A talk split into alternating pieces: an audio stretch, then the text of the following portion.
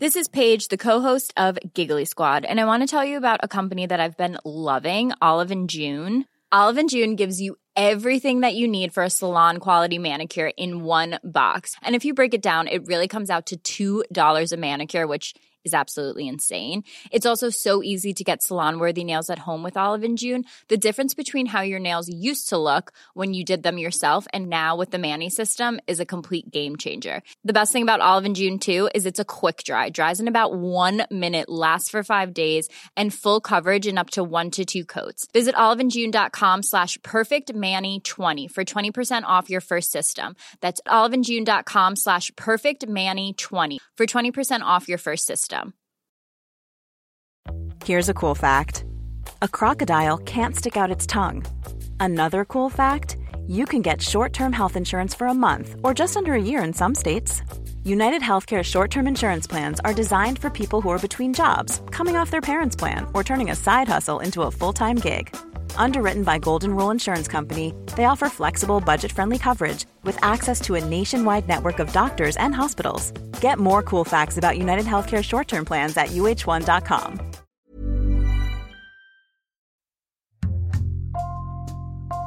Bonjour, c'est Jules Lavie pour Code Source, le podcast d'actualité du Parisien.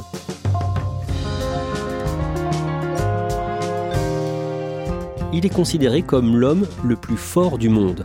Dans la nuit du dimanche 23 janvier en Californie, près de Los Angeles, le Camerounais Francis Ngannou, 35 ans, a réussi à conserver son titre de champion du monde poids lourd de MMA. Aujourd'hui millionnaire, véritable star aux États-Unis, en 2013, Francis Ngannou était SDF à Paris, immigré clandestin. Il était sans papier et dormait dans un parking. Code Source vous raconte cette histoire aujourd'hui avec Éric Michel du service des sports du Parisien.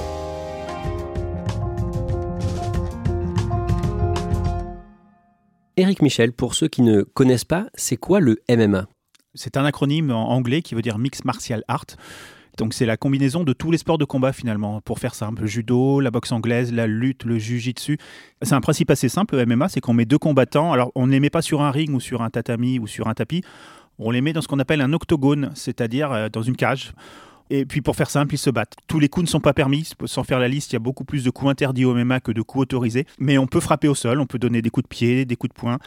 C'est très spectaculaire. Alors vous allez me dire, oui, c'est dangereux et c'est un sport de barbare. Les gens qui font du MMA disent que c'est beaucoup moins dangereux que beaucoup d'autres sports, notamment de contact. Il y a très peu de commotion parce que le but au MMA, contrairement à la boxe, c'est pas de frapper forcément à la tête. Des blessures graves, ça arrive très très rarement au MMA. C'est un sport qui passionne beaucoup de monde en France. Les salles sont de plus en plus pleines. Euh, il y a des cours qui s'ouvrent tout le temps. Il y a beaucoup de salles qui s'ouvrent parce que depuis que c'est autorisé, bah, on peut former des entraîneurs. Donc c'est beaucoup plus professionnalisé euh, et c'est beaucoup plus encadré. Donc on peut aller euh, dans toutes les villes de France. Il y, a des, clubs de MMA ou des sections de MMA dans des clubs de boxe ou, ou autres. Il y a beaucoup d'intérêt. Ça passionne beaucoup. C'est la première fois dans l'histoire de l'UFC qu'un championnat du monde poids lourd voit s'affronter deux non-américains. Dans la nuit du samedi 22 au dimanche 23 janvier, dans la banlieue de Los Angeles, en Californie, à Anaheim, dans la salle du Honda Center, deux hommes s'affrontent pour le titre de champion du monde UFC poids lourd. L'UFC, c'est la principale ligue de MMA dans le monde. Pour l'UFC, ils le décrivent comme ça, quand on est champion du monde de poids lourd, on est l'homme le plus fort sur Terre. Il n'y a pas plus fort sur Terre que celui qui est champion ce jour-là. On a donc Francis Ngannou, le champion du monde en qui a gagné le titre il y a un peu plus d'un an. Et en face, on a le français Sirigan qui est son challenger numéro 2. Donc, c'est les deux meilleurs combattants de MMA du monde qui se retrouvent face à face. Francis Ganou qui va représenter son pays, mais aussi tout le continent africain. Alors que Cyril Gann va représenter lui aussi son pays, la France. Mais les dom-tom, bien évidemment, sa Guadeloupe d'origine, sa région, la Vendée, sa ville, La Roche-sur-Yon. Il faut imaginer les deux hommes en torse nu, en short, qui montrent les muscles. Ces deux monstres de muscles qui pèsent 113 kg chacun, ils sont à peu près du même gabarit. Cyril Gann gagne les deux premiers rounds et, à ce moment-là, on se dit c'est réglé. Il va, euh, Nganou est pas dans le bon jour. Ah, c'est frustrant, hein. c'est frustrant pour Francis Nganou qui n'arrive pas à toucher Cyril Gann. Et puis Nganou se réveille dans la troisième reprise. Oh, Et il envoie Cyril Gann au sol et Gann n'arrive pas à trouver la solution. Il s'épuise, il trouve pas la faille et finalement euh, Francis Nganou gagne à l'unanimité des juges. Francis Nganou conserve sa ceinture de champion du monde poids lourd.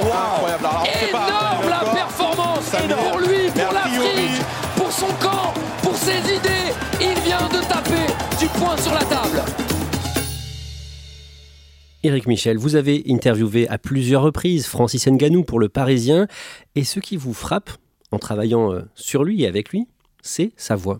On s'imagine un colosse pareil, une voix très grave et très imposante, pas du tout. Première fois que je l'ai au téléphone, je me demandais si c'était vraiment lui que j'avais au bout du fil parce que sa voix est très douce, très apaisée. Tous les combats sont importants.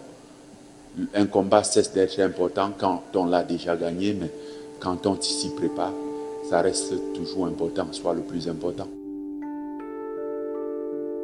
Éric Michel, vous allez nous raconter l'histoire de Francis Nganou. Il a 35 ans, à notre connaissance, il est célibataire et sans enfant. Francis Nganou est né le 5 septembre 1986 au Cameroun, dans un village bâtier, dans une famille marquée par la violence. Son père avait la réputation d'être un chef de gang dans sa ville natale, d'être très violent, de faire le coup de poing très facilement. Quand il en parle, Francis Ngannou, il dit qu'il avait peur de son père. Sa famille est tellement pauvre qu'il ne peut pas aller très loin dans sa scolarité parce qu'il disait que mes parents ne pouvaient même pas me payer un stylo quand j'étais à l'école. Et puis ses parents ont surtout divorcé très vite quand il avait 5-6 ans. Du coup, il a été élevé par une tante, puis par un oncle par la suite. Il a tout de suite dû travailler alors qu'il était ambitieux dans ses études. Il voulait être architecte, il voulait être médecin ou, ou avocat. Donc, donc des métiers, mais des métiers qui demandent des longues études et ça lui est rendu impossible. Son père meurt d'une maladie, on ignore laquelle. Il doit travailler dès l'âge de 12 ans. Qu'est-ce qu'il fait? Il travaille dans une mine de sable à côté de Bâtier, où, donc, où il est né, et donc il charrie à 12 ans euh, des pelletés de sable, des rochers, et ce qu'il n'a jamais oublié pour le coup. Quand il est enfant, il a un autre rêve, c'est la boxe. Il veut être boxeur professionnel et son idole c'est Mike Tyson qui est l'ancien champion du monde des poids lourds, à qui il ressemble un peu euh, physiquement en tout cas de corpulence, donc il se dit pourquoi pas moi? C'est une idée qui lui trotte et qui va le tenir un bout de temps et peut-être lui, lui permettre aussi de tenir. Quand il a 22 ans, il part vivre à Douala, la capitale économique du Cameroun, où il va gagner sa vie sur un marché grâce à son physique, parce qu'il transporte les marchandises, il décharge les marchandises. Euh, il est aussi moto-taxi à Douala, enfin, il fait plein de petits boulots pour essayer de survivre. Là, Francis Nganou se met à la boxe et il monte même sur le ring pour ses tout premiers combats. Il dispute quelques premiers combats au, Cameroun et on, sent qu'il a un potentiel. Et finalement, personne ne sait qu'il boxe. Il n'en parle pas à ses proches. Il, il va boxer tout seul. Il va s'entraîner tout seul. Ça ne va pas plus loin. Pendant l'année 2012, il décide de partir en Europe pour essayer de percer dans la boxe. Le voyage dure de très longs mois. Il dure quasiment un an. Il remonte à pied toute l'Afrique depuis le Cameroun jusqu'au Maroc en traversant le Sahara euh, avec des épreuves probablement épouvantables. Il se retrouve au Maroc fin 2012, début 2013 où il reste pendant de longs mois. Il trouve de quoi dormir, de quoi vivre dans un petit bois et, euh, il se couvre avec une bâche en plastique. Euh, qui ne devait pas le protéger grand-chose d'ailleurs. Et puis il raconte que plusieurs fois, il s'est en pleine nature, donc il s'est réveillé plusieurs fois avec un facochère au-dessus du visage au réveil matin. Il a fait six tentatives pour traverser la Méditerranée et se retrouver en Espagne. Ça a marché à la septième. Mais pour passage illégal de la frontière, il a quand même passé deux mois dans le sud de l'Espagne, à Tarifa, derrière les barreaux. Et puis un jour, il a eu l'opportunité de partir. Euh, il a profité d'une brèche et il a pu rejoindre Paris et la France en prenant un bus à la frontière franco-espagnole en, juin 2013. C'est là qu'il arrive à Paris, il a 26 ans, il a 100 euros en poche, il est sans papier et il est sans domicile fixe. Donc il faut bien qu'il se débrouille, il ne connaît pas la ville, il ne sait pas où aller, donc il trouve un refuge dans un parking souterrain à, côté de la porte de la Villette. Il trouve un vieux 4x4, il va faire de cette Range Rover euh, son petit nid, il va y déposer ses affaires, euh, il va essayer de se faire le plus discret possible pour ne pas se faire repérer euh, parce qu'il n'a pas le droit d'être là. C'est reste des conditions de vie extrêmement précaires. Un jour, près de la salle de Bercy, l'accord Hotel Arena, il voit une moto passer. Il vit à côté, donc il sait ce que c'est que cette arena, puis il voit une moto, alors sans doute même plusieurs motos, parce que c'est celui qui est en tête du cortège, c'est Johnny Hallyday, qui va faire un concert à, ce soir-là à Bercy, et il se dit, moi si un jour je serais comme Johnny Hallyday, une vedette dans cette salle. une femme bénévole dans une association d'aide au SDF, une femme prénommée Véronique, lui tend la main. Bandant une maraude, une bénévole d'une association, lui offre un sac de couchage pour qu'il puisse dormir un peu plus au chaud que sous quelques journaux qui lui servaient de couverture jusque-là. Probablement que cette couverture a contribué à ce qu'il se sente bien, se sente mieux en tous les cas, se sente au chaud, se sente un peu plus en sécurité. Il va devenir bénévole pour cette association parce que Francis Eganou est dans cet esprit, je ne veux pas recevoir, je veux aussi donner. Il va aider au repas de l'association, il va éplucher les légumes, il va, il va décharger des caisses, donner autant qu'il peut. Comment est-ce qu'il est décrit à ce moment-là? Digne. Le mot qui revient le plus souvent, c'est digne. Jamais tenté par les quelconques addictions, jamais, jamais violent, jamais à se plaindre, et puis volontaire pour s'en sortir. Grâce à cette association, la Chorba, Francis Nganou rencontre le patron d'une salle de boxe dans le 11e arrondissement, rue Féderbe. Francis Nganou, le temps qu'il était à la Chorba et qu'il aidait au repas, parlait tous les jours de boxe. Ce rêve ne l'a jamais quitté. Je veux être boxeur, je veux être boxeur. Donc le, le directeur s'est dit bon attends on va on va essayer de trouver quelque chose j'ai essayé de te présenter des gens et, il se trouve qu'à quelques centaines de mètres de l'association il y avait une salle de boxe et donc euh, Francis Nganou y est allé un matin et Didier Carmon euh, qui était l'entraîneur de la salle quand il a vu le phénomène a dit oh, montre-moi de quoi tu es capable, mets-moi des gants. Et le souci, c'est que Francis Ngannou n'avait pas un sou. Il pouvait pas payer son inscription, il pouvait pas payer son matériel, rien du tout. Il est venu les mains dans les poches parce qu'il avait rien d'autre à proposer. Et Didier Carmon, ce jour-là, lui a donné 50 euros. Et Francis Ngannou est allé au magasin de sport le plus proche. Il a acheté une paire de gants, un sac, une serviette, et puis il est revenu à l'entraînement. Et ces 50 euros ont probablement changé sa vie. Mais l'entraîneur Didier Carmon pense que la boxe est un rêve inatteignable pour Francis Ngannou. C'est un milieu trop fermé. Bah, il lui dit Je te vois pas un avenir dans la boxe, mais je te vois un avenir dans le MMA. Et la réponse que lui fait euh, Francis Ngannou à ce moment-là, on est en 2013, hein, il faut se rappeler, euh, c'est quoi le MMA Personne ne savait ce que c'était parce que, encore une fois, c'était interdit en France, enfin, les combats étaient interdits en France. Et Ngannou, lui, mais je, je, ça m'intéresse pas, moi je veux être boxeur, le MMA, ça m'intéresse pas. Francis Ngannou finit par euh, aller dans une salle de MMA, toujours dans l'Est parisien, dans le 12e arrondissement. Il a rencontré l'entraîneur qui est probablement un des meilleurs de France, euh, Fernand Lopez, qui lui a dit pareil, bah écoute, euh, prends des gants, montre-moi ce que tu sais faire. C'est pas quelqu'un qui mesure 2 mètres et fait 150 kilos, il mesure moins de 2 mètres et il pèse 113 kilos, mais c'est 113 kilos de puissance. Il dispute ses premiers combats de MMA, pas en France, puisqu'on l'a dit, les combats sont interdits à ce moment-là, mais en Belgique ou encore en Allemagne. Comment ça se passe? Personne ne lui résiste, il envoie tout le monde au tapis, il est, plus fort que tout le monde. Son ascension est très rapide et remarquable et remarquée. Il commence à, à se faire un petit nom dans le milieu du MMA. Il est repéré par l'UFC, la Ligue américaine de MMA, qui le fait venir aux États-Unis. Il quitte Paris pour emménager à Las Vegas en 2015. Eric Michel, décrivez-nous son arrivée sur place. L'UFC l'accueille avec une limousine, avec chauffeur. C'est le patron de l'UFC qui s'appelle Dana White qui vient le chercher directement, ce qu'ils ne font pas avec tous les combattants de l'UFC. Hein. C'est que vraiment ils croient en lui et ils se disent que ce bonhomme va faire quelque chose. L'UFC, la Ligue américaine de MMA donc, lui donne un surnom le Predator, en hommage au, film Le Predator avec Arnold Schwarzenegger, parce qu'il est, il est très très fort et il a ce côté bestial de, de la créature du film, et c'est un surnom qui lui va très bien. Dans les années 2015, 2016 et 2017, Francis Ngannou enchaîne les victoires. Oh, knocks down. That is it. The Predator Francis Ngannou Oh. Oh.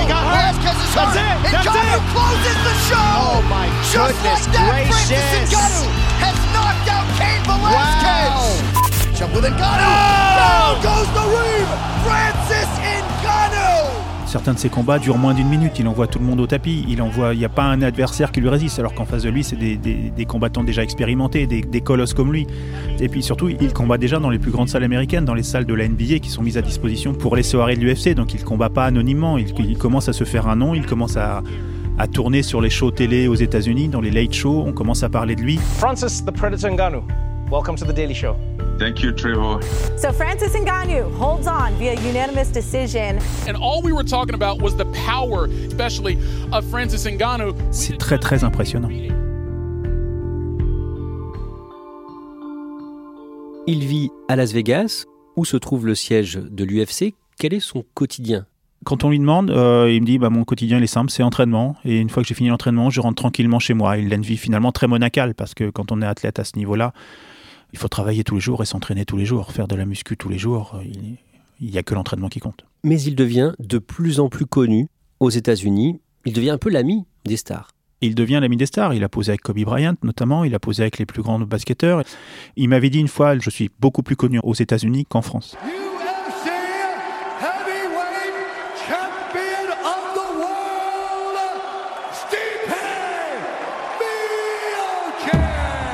Le 20 janvier 2018, à Boston, Francis Ngannou fait face à un américano-croate, Stipe Miocic, dans la cage, dans l'octogone, pour décrocher le titre de champion du monde des poids lourds de MMA. Stipe Miocic, à l'époque, c'est le numéro un mondial incontesté. C'est l'homme le plus fort du monde, le plus grand combattant de MMA de la planète, euh, chez les poids lourds.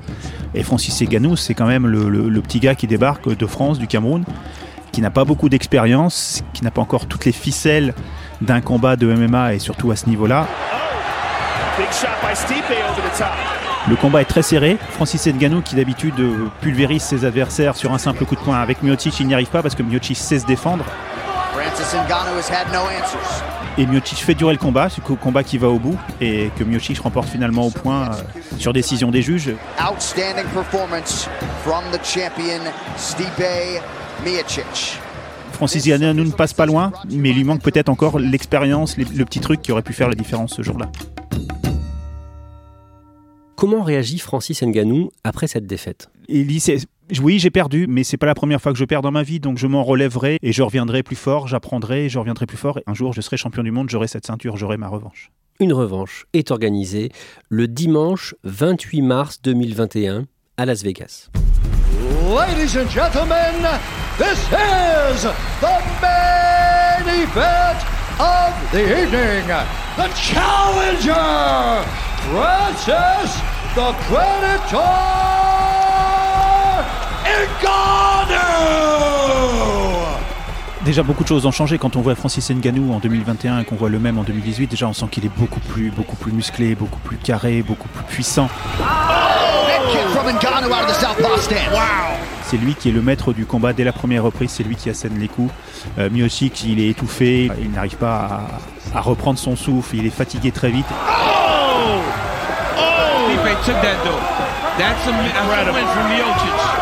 Ngannou continue à asséner ses coups sans répit. Euh, Miocic n'arrive pas à réagir, n'arrive pas à se défaire de l'emprise et, et- et sur une frappe, il envoie Miocic qui est complètement sonné au sol. Knockdown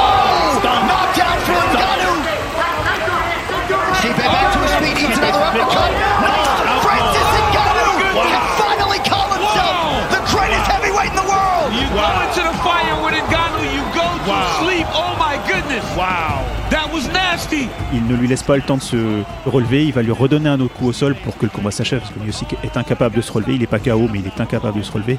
Le combat est terminé et Ngannou, ce jour-là, devient le, le nouveau roi du monde. Francis Ngannou finally breaks through and becomes the undisputed UFC heavyweight champion of the world. Décrivez-nous l'émotion de Francis Ngannou juste après cette victoire. Il n'est pas triomphant au sens euh, je suis le meilleur, je suis le plus fort, je suis le plus beau. Il reste très modeste même dans ses commentaires. Il, euh, il dit ce qui me renforce, c'est tout ce que j'ai vécu, c'est tout mon parcours. Il a un triomphe assez modeste finalement. On en revient au début de cet épisode. Dans la nuit du 22 au 23 janvier, Francis Ngannou a réussi à conserver son titre face au Français Cyril Gann. Pour ce combat, il a gagné près de 700 000 euros. Il est millionnaire aujourd'hui? Oui, aujourd'hui, c'est un garçon qui, est- qui a de l'argent, euh, on va pas le plaindre. Il est champion du monde aujourd'hui des poids lourds de MMA, donc oui, euh, il est millionnaire. Éric Michel, aujourd'hui, Francis Ngannou a encore un rêve, c'est de monter sur le ring pour un combat de boxe. Il était destiné à être boxeur, il veut être boxeur et, et il le dit, il faut que j'accomplisse ça avant la fin de ma carrière. Il a 35 ans, il veut être boxeur pour boxer les meilleurs du monde. D'ailleurs, Tyson Fury, le champion du monde des poids lourds de la boxe anglaise, euh, le provoque déjà sur les réseaux sociaux. Vas-y, viens, je t'attends. Euh, si tu veux me combattre, je suis là. Francis Ngannou, qui est plutôt un homme de défi, on le voit dans sa vie, euh, lui a dit chiche, on y va. Et est-ce qu'il va continuer dans le MMA et à l'UFC J'ai pas l'impression que pour l'instant il en ait très envie. Je ne sais pas si en niveau boxe il sera spectaculaire, mais il va forcément faire le buzz et il va faire beaucoup parler. Et si ce combat a lieu dans son coin, près du ring, pour l'encourager, il y aura un invité de marque. Il aura son idole de- d'enfance et qui est devenu son ami, qui est Mike est- ils échangent beaucoup sur les réseaux, ils se voient souvent, et, euh, ils font quelques entraînements ensemble. Donc, euh, Mike Tyson a promis que le jour où il fera de la boxe anglaise, euh, l'homme qui sera dans son coin sera Mike Tyson.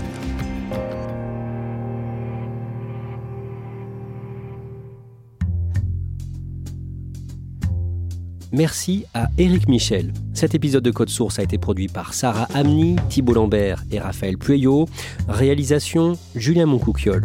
Code Source, le podcast d'actualité du Parisien, est disponible sur toutes les plateformes. Nous publions un nouvel épisode chaque soir de la semaine. Pour n'en rater aucun, n'oubliez pas de vous abonner. Si vous aimez Code Source, n'hésitez pas à laisser un commentaire sur votre application audio préférée.